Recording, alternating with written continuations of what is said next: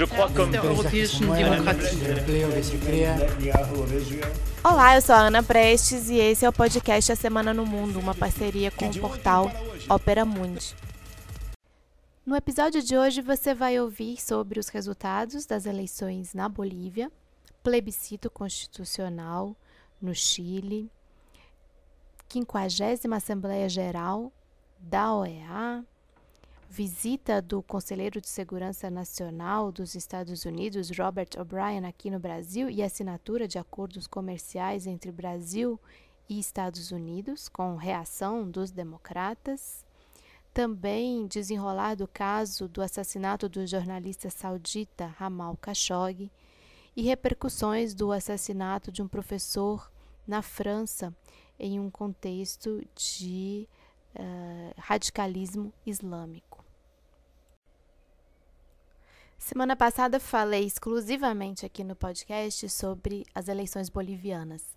Então hoje vou dar aqui as notícias de como ficou o resultado desse processo eleitoral. Com, houve muita expectativa em cima dessas eleições, principalmente porque elas se deram, se deram num contexto de um golpe, um ano de golpe a um processo eleitoral legítimo ocorrido no ano passado, em 2019, que deu a quarta vitória ao eh, então presidente Evo Morales. E, bom, no episódio passado eu contei a história do golpe hoje eu quero dizer que já fechadas, uh, fechada a apuração oficial, o partido de Evo Morales, o MAS, com a chapa Arce, Luiz Arce e Choquehuanca, ficou com 55% dos votos.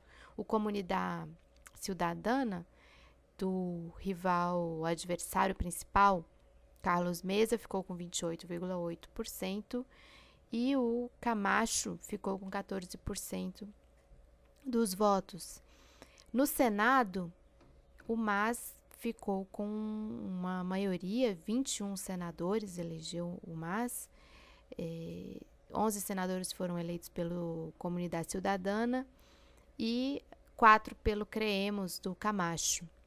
E também a composição na Câmara dos Deputados ficou favorável para o MAS, embora eles não tenham conquistado os dois terços, eles ficaram com 78 dos 130 parlamentares. O segundo partido a fazer mais parlamentares também foi o Comunidade Cidadana do Carlos Mesa.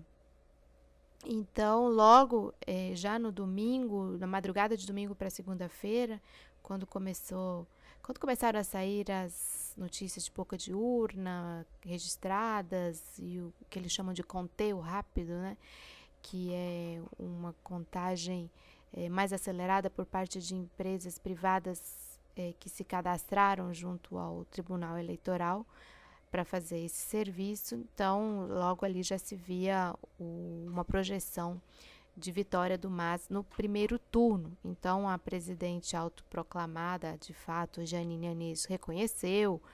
Logo em seguida, o Luiz Almagro, secretário-geral da OEA, reconheceu. Quem demorou a reconhecer, reconheceu agora somente mais ao final da semana, foi Uh, a diplomacia brasileira, Itamaraty soltou é, um comunicado, uma nota, reconhecendo a eleição é, somente ao final da semana, na sexta-feira, dia 23 de outubro. E também os Estados Unidos, Michael Pompeo, secretário de Estado, demorou a se pronunciar, mas finalmente se pronunciou. É, a semana de apuração e reconhecimento da eleição ela se deu na mesma semana em que houve uma Assembleia Geral da OEA, a 50 Assembleia Geral da OEA. E foi bastante grande a movimentação por uma renúncia do Luiz Almagro, da Secretaria-Geral da organização, porque as eleições eh, bolivianas provaram que ano passado houve ingerência e houve instrumentalização da organização para a promoção de um golpe de Estado. Porque, por exemplo, a CELAG, que é um dos institutos que faz é, pesquisas de cenários políticos e eleitorais lá na Bolívia, apurou que as urnas, os postos de votação contestados ano passado pela OEA, na verdade, esse ano contaram com tantos votos para o MAS quanto o ano passado ou mais. Então, houve todo um cenário essa semana de pressão pelo reconhecimento de que Luiz Almagro ele faz uma péssima gestão eh, na Secretaria-Geral da OEA e permite a instrumentalização da organização para finalidades políticas alinhadas aos Estados Unidos. Com relação à 50 Assembleia Geral da OEA, que aconteceu essa semana, duas resoluções foram as mais polêmicas e tratavam justamente de eleições na Venezuela e na Nicarágua. Com relação à Nicarágua, por exemplo, foram 12 países dos 34 que se abstiveram de aprovar a resolução, inclusive México, Argentina, Guatemala, alinhada aos Estados Unidos. E a nota, a resolução, ela é bem dura. Ela chama por um restabelecimento da ordem constitucional, como se Nicarágua estivesse fora da ordem constitucional, respeito aos direitos humanos, celebração de eleições livres. O representante da Nicarágua na OEA, o Luiz Alvarado, disse que a resolução é, tratava-se de um linchamento diplomático completamente inadmissível. Mas essa resolução ela foi aprovada com votos de países como Equador, Colômbia, Chile, Peru, Brasil, é, Uruguai e com uma grande abstenção, o que chama bastante atenção. Com relação à Venezuela, também houve, houve abstenção importante. É, nove se abstiveram, 21 países votaram a favor, quatro se, colocaram, se posicionaram contrários. Chamou atenção o voto da Argentina, que se absteve. Chama atenção porque há poucas, há uma semana atrás ou duas, a Argentina tinha se posicionado de forma mais dura com relação à Venezuela no Conselho de Direitos Humanos da ONU, quando também foram aprovadas duas resoluções, uma mais pelo diálogo e, a, e outra mais por um endurecimento com relação à, à Venezuela. Então foi uma semana bastante agitada no âmbito eh, da OEA e com a proximidade da eleição da Venezuela, a tendência é que essa tensão fique ainda mais forte. E o Brasil recebeu essa semana a visita do Conselheiro de Segurança Nacional dos Estados Unidos, Robert O'Brien, e essa visita deu muito o que falar. No contexto da visita, foram assinados alguns acordos comerciais uma espécie de pacote com três acordos comerciais entre o Brasil e os Estados Unidos, o que chama atenção por estar tão em cima da eleição do dia 3 de novembro e que pode não reeleger Trump, de quem o governo Bolsonaro não esconde que gosta de manter um, um alinhamento quase completo. E na prática, esses acordos, eles não, é, eles não, eles querem facilitar o comércio entre os dois países, mas não reduzem as taxas é, de importação e exportação de produtos entre os dois países, mas cria um novo regime de regras comerciais e transparência e com o objetivo de abolição de barreiras no futuro. Seria uma espécie de antessala para um acordo de livre comércio que não foi possível ser construído, apesar de muitos das duas partes quererem. Mas nesse período não foi possível e agora o governo Trump vai acabando. E o que chama atenção é que o acordo assinado aqui no Brasil, ele gerou protestos entre os democratas lá nos Estados Unidos, é, principalmente os democratas que estão à frente da Comissão de Assuntos Tributários do Congresso, que é a Ways and Means Committee, que é o, um comitê importante no Congresso é, americano. É uma das mais antigas, é, um dos mais antigos comitês do poder legislativo americano. Ele é bastante é, respeitado.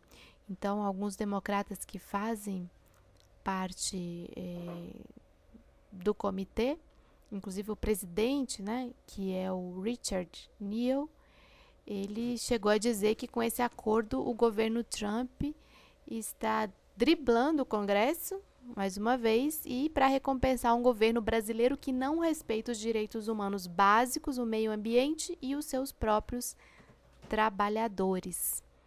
Então, isso gerou bastante é, confusão e reação lá nos Estados Unidos. Ou tem um outro parlamentar, Earl Blumenauer, que é também é, dos democratas, que chega a chamar Bolsonaro de pseudo-ditador. Então, isso tudo também está num contexto de disputa eleitoral lá nos Estados Unidos. É bastante forte hoje a oposição a Trump, grande probabilidade de que o Trump não seja é, reeleito. Então, com essa visita aqui ao Brasil, o do O'Brien também ficou bastante quente o debate com a China, inclusive gerando reações por parte da embaixada chinesa aqui no Brasil, porque os americanos disseram que com esse acordo agora o Brasil vai poder comprar equipamentos para as teles, as, as empresas de telecomunicação que não sejam da Huawei. Isso depois de uma entrevista que saiu no final de semana com o presidente da Huawei aqui no Brasil, dizendo que a Huawei está no Brasil há mais de 20 anos é, várias teles brasileiras já estão equipadas com a Huawei desde a época do 2G, passou pelo 3G, 4G e agora estaria tudo encaminhado para a atualização para o 5G.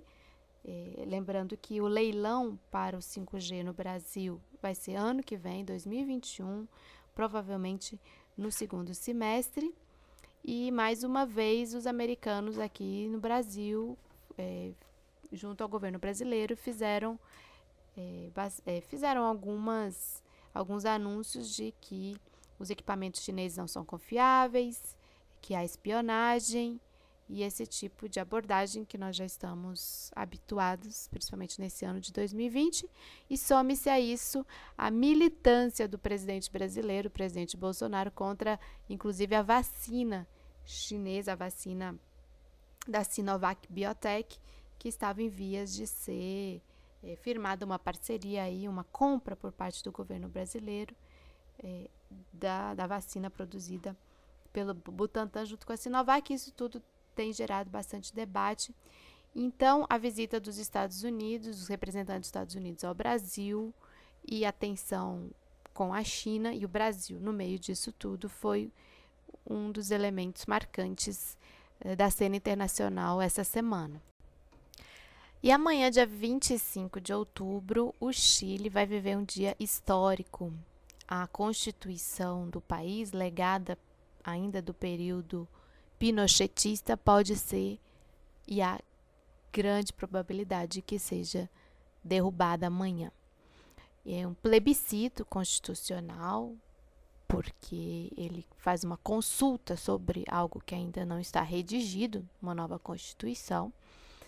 E as pessoas vão votar primeiro se elas querem ou não uma nova Constituição e depois qual será o órgão que vai redigir a nova Carta Constitucional. Se vai ser uma convenção mista, com 50% dos parlamentares já membros do parlamento, ou 50% de novos e 50% de novos parlamentares ou uma convenção constitucional totalmente nova, com 100% de representantes eleitos exclusivamente para esses nove meses de trabalho de elaboração da carta, que, segundo as regras lá do dia 15 de novembro do ano passado, aprovadas no contexto ainda das marchas multitudinárias eh, que, que ocorreram no Chile, então vai ser prorrogável por, por mais três meses, eh, segundo essas regras.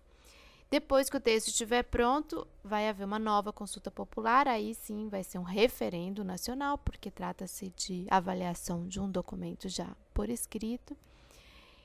Um, e uma grande polêmica que há ainda no contexto dos preparativos para a elaboração da carta é sobre a regra dos dois terços. Se cada um dos artigos vai ter que ser aprovado por dois terços da convenção, ou se é somente o texto final, ou se cada artigo e também o texto final. Então, as regras do jogo ainda estão dando muita é, repercussão, assim, muito debate. E no dia 18 passado, que foi o mesmo dia da eleição na Bolívia, o Chile viveu protestos gigantescos, principalmente em Santiago, com milhões, milhão, mais de um milhão de pessoas na rua, por conta desse, justamente de um ano das jornadas de outubro.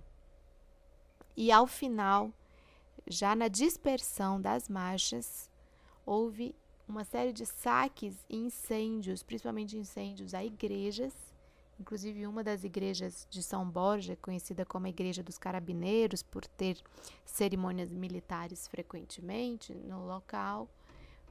É, e isso também esquentou bastante os ânimos no Chile ao longo dessa semana. Por fim, foi é, descoberto né, que um dos envolvidos nos saques às igrejas e incêndio era um militar uma, da, da marinha chilena e que foi expulso e que é, levantou fortes suspeitas de armação mesmo contra o contra quem lidera os, as marchas pacíficas é, e, e a insurreição, uma insurreição, na verdade, popular contra o governo Pinheiro, o neoliberalismo e, e a situação e as condições no país desde o ano passado. Então, amanhã vamos acompanhar esse plebiscito constitucional no Chile, que com certeza vai ser também um dia histórico para a América do Sul. Na França, essa semana, houve uma série de mobilizações e ações do governo com relação ao assassinato do professor de História e Geografia, o Samuel Paty, no final de semana passado. Então, o professor que foi encontrado decapitado na rua, perto do colégio onde dava aula, é, em Yvelines, no, na parte oeste de Paris. E o seu assassino, um jovem de 18 anos, de origem tchetchena, também foi morto pela polícia. Logo após o assassinato, ele foi capturado e, e foi morto. E o presidente francês Emmanuel Macron, eh, ao longo dessa semana, qualificou o atentado como um ataque terrorista islâmico, porque o professor teria usado caricaturas de Maomé em uma de suas salas, em uma de suas aulas. E, e isso teria gerado, é, inclusive, con, é, contrariedade com as famílias islâmicas que estavam com seus filhos nessa escola, e a polícia já conseguiu eh, rastrear uma série de contatos e ameaças que teriam sido recebidas pelo o professor. Mas isso tudo eh, gerou um grande debate na França. Eu acho que muita gente recorda dos assassinatos no Charlie Hebdo. Eh, e é uma questão muito sensível na sociedade francesa, como lidar com o radicalismo islâmico, as diferenças culturais, os limites, as linhas tênues que há entre a crítica e o ataque é, a uma cultura. Então, é, essa semana foi bastante intenso esse debate lá na França sobre o radicalismo islâmico, mas também sobre é, tolerância, capacidade de convivência com a diferença. E uma última nota sobre o jornalista saudita Ramal Khashoggi, assassinado em 2018 num consulado de uma embaixada saudita lá na Turquia, é que uh, essa semana a sua noiva, Hatice Sengiz, entrou na justiça americana para a abertura de um processo contra os seus assassinos. Só para a gente lembrar, no dia do seu assassinato, ele tinha ido à embaixada para obter documentos justamente para o casamento com Ratice E porque ele tinha sido orientado pelo corpo consular saudita em Washington, onde ele vivia, de que somente poderia retirar os documentos lá na Turquia. Ele era um jornalista autoexilado nos Estados Unidos, era jornalista do The Washington Post. E depois foi descoberto que essa foi uma forma de atrair o jornalista para a embaixada em solo turco e onde ele foi é, assassinado. Então, esse processo, essa denúncia que a sua noiva entrou na justiça americana é contra o príncipe herdeiro saudita, o Mohammed bin Salman, e é uma ação civil com mais de 60 páginas, feita em conjunto com organizações de direitos humanos, como o, Democracia para o Mundo Árabe, agora, que é uma das organizações, que inclusive contava com a participação de Khashoggi. E nessas acusações eles acusam o príncipe herdeiro de ordenar o assassinato para silenciar permanentemente a luta de Khashoggi por uma reforma democrática do mundo árabe. Na denúncia também consta que ele foi torturado, assassinado desmembrado, segundo testemunhas, e aquilo que nós sabemos, seu corpo nunca foi encontrado. Só para a gente relembrar também, a justiça saudita ela chegou a condenar algumas pessoas, inclusive a pena de morte por envolvimento com crime, mas logo essa condenação foi revertida, até porque houve um processo em que é, parentes do Khashoggi teriam dado um perdão a essas pessoas e pela lei islâmica o perdão interfere na esse tipo de perdão interfere é, nos ritos criminais e da legislação criminal, inclusive com mudança, podendo mudar as penas. Bom, esses nomes dessas pessoas condenadas nunca foram divulgados pela justiça ou pelo governo saudita. O caso foi dado como encerrado. E o fato é que não se sabe o que aconteceu com o jornalista, quem é, não há provas de quem o queria morto, quem mandou matar, quem foram os colaboradores. Então, esse é um caso que continua repercutindo e eu acompanho desde 2018 nas notas internacionais. Essas foram as notícias que escolhi para compartilhar hoje. Ao longo da semana, não deixem de ler a coluna Notas Internacionais por Ana Prestes no portal Opera Mundi, no portal da revista Fórum, no blog do Cafezinho, no i21 e também a coluna de Olho no Mundo, lá no portal Vermelho. Bom final de semana para todo mundo!